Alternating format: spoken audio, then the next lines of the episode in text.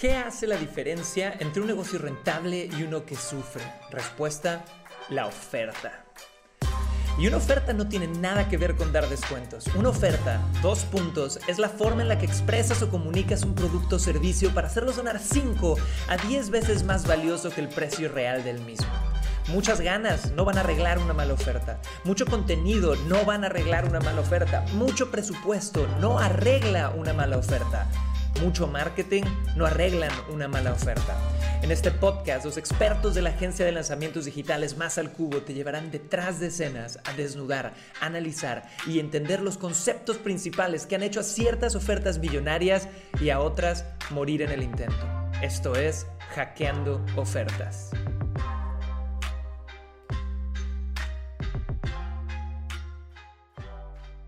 Señores, ¿cómo están? Bienvenidos al episodio número 10 de Hackeando Ofertas Podcast, el podcast de Más al Cubo, la agencia de lanzamientos para infoproductores de alto valor, gente que quiere de verdad sacar al mercado productos de información que tengan un impacto en el mundo. Soy Cris Ursúa como siempre y hoy vamos a desglosar una oferta que me encanta. Hemos desglosado ofertas hasta ahorita. Si este es el primer episodio que escuchas, brutales. Hemos estado hablando en, bueno, de hecho en el anterior hablé de Peña Nieto, el expresidente de México. He hackeado la oferta de una red de mercadeo que se llama Doterra. Hablamos sobre el iPhone 12 en el episodio número 4 y más. Pero no nos habíamos ido a analizar ofertas de fenómenos mundiales como el que vamos a ver el día de hoy. Hoy vamos a hackear la oferta de un show de televisión. Y ojo aquí, ojo con esto, señores, porque les voy a dar literal pistas para que adivinen de qué show vamos a estar hablando. Tuvo 10 temporadas, 236 episodios. Mónica, Rachel, Phoebe, Ross, Chandler, Joey y su canción principal es esta. A ver si la escuchan por ahí. Esa canción la tienes que conocer, Dios mío. Vamos a estar hablando de Friends, de este show americano que forjó a una generación entera, a mí incluido, siendo que yo nací en Cancún, México, no en Estados Unidos. Este show tuvo una relevancia enorme en, mi crianza, en cómo fui creciendo y lo que consumía y lo que estaba viendo. Me acuerdo de verlo en Sony Television a cada rato. Y tú puedes preguntarte qué carajos tiene esto que ver con infoproductos. Tiene mucho que ver, porque mi misión en este podcast es extraer de todas las grandes ofertas a nivel mundial que han causado sensación, las lecciones más importantes para que tú puedas aplicar esas lecciones a cualquier cosa que estés vendiendo, en especial si vendes infoproductos.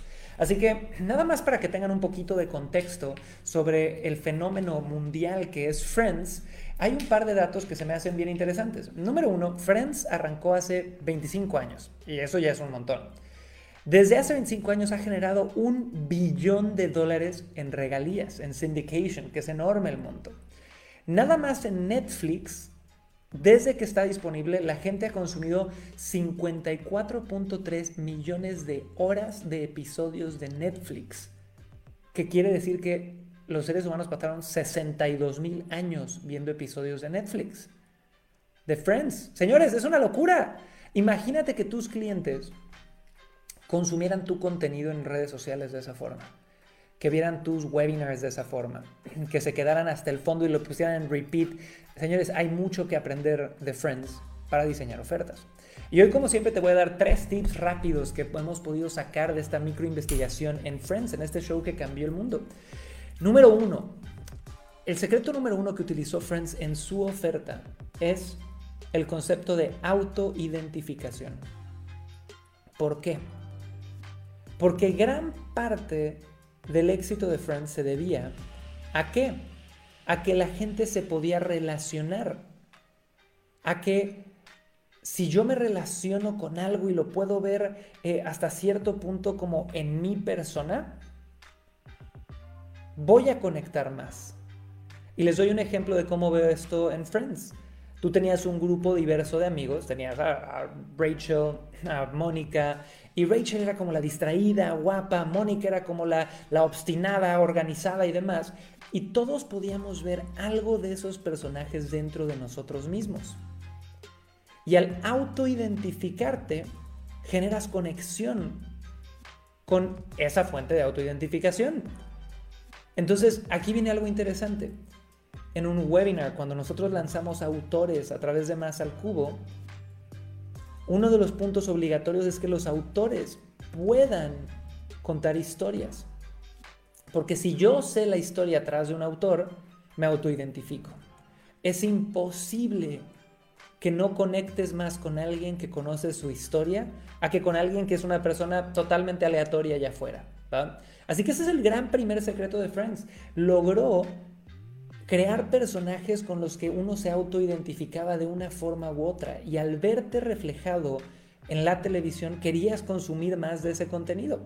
Ahora, aquí viene lo segundo, que esta es una lección maravillosa eh, que me compartió un, gran estudiante, una gran estudiante de Mass Academy, eh, nuestra empresa hermana, y es que Friends era aspiracional. Friends, chicos, fue una serie aspiracional para toda una generación.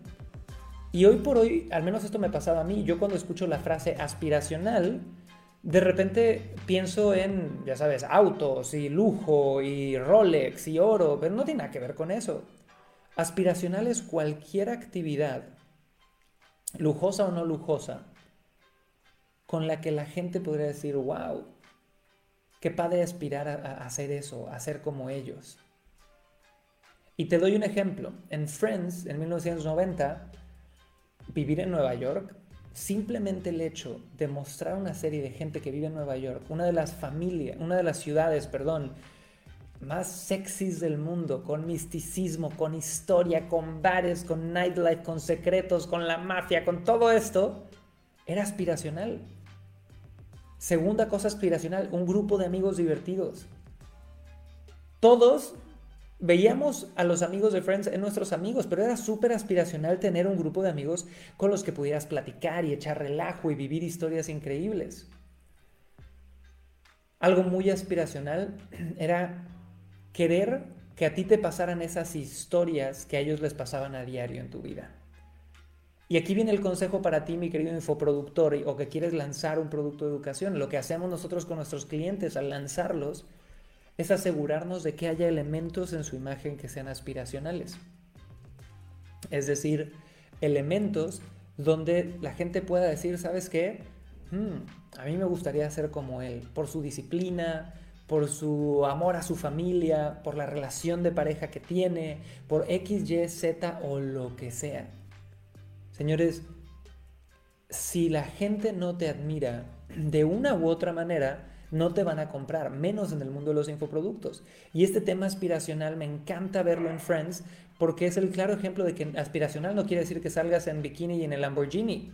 Aspiracional es que ciertas cosas de tu persona sean aspiracionales. Les doy un ejemplo que yo no, yo no me había dado cuenta de esto, pero yo con mi marca personal Chris Ursúa, que me despierto a las 4 a.m., el publicar que me despierto a las 4 am para mucha de la gente que me sigue puede llegar a ser aspiracional, tener esa disciplina o tener esa capacidad de hacerlo. Para algunos puede ser alérgico, pero para otros podría ser aspiracional.